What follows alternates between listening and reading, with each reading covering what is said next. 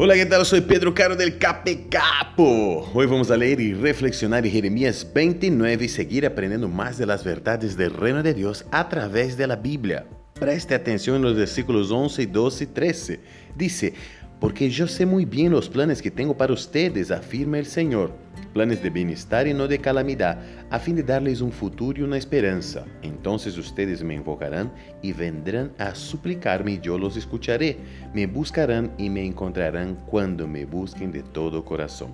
La Biblia es muy clara en decirnos y mostrarnos sobre el tamaño del amor de Dios. El único tema es que como sus hijos tenemos que tomar una decisión aceptarlo en nuestras vidas y vivir como Él dice. Entonces probaremos de manera más completa aún este tan lindo amor. ¿Te animás? Que Dios te bendiga muchísimo. Chao, chao, chao, chao.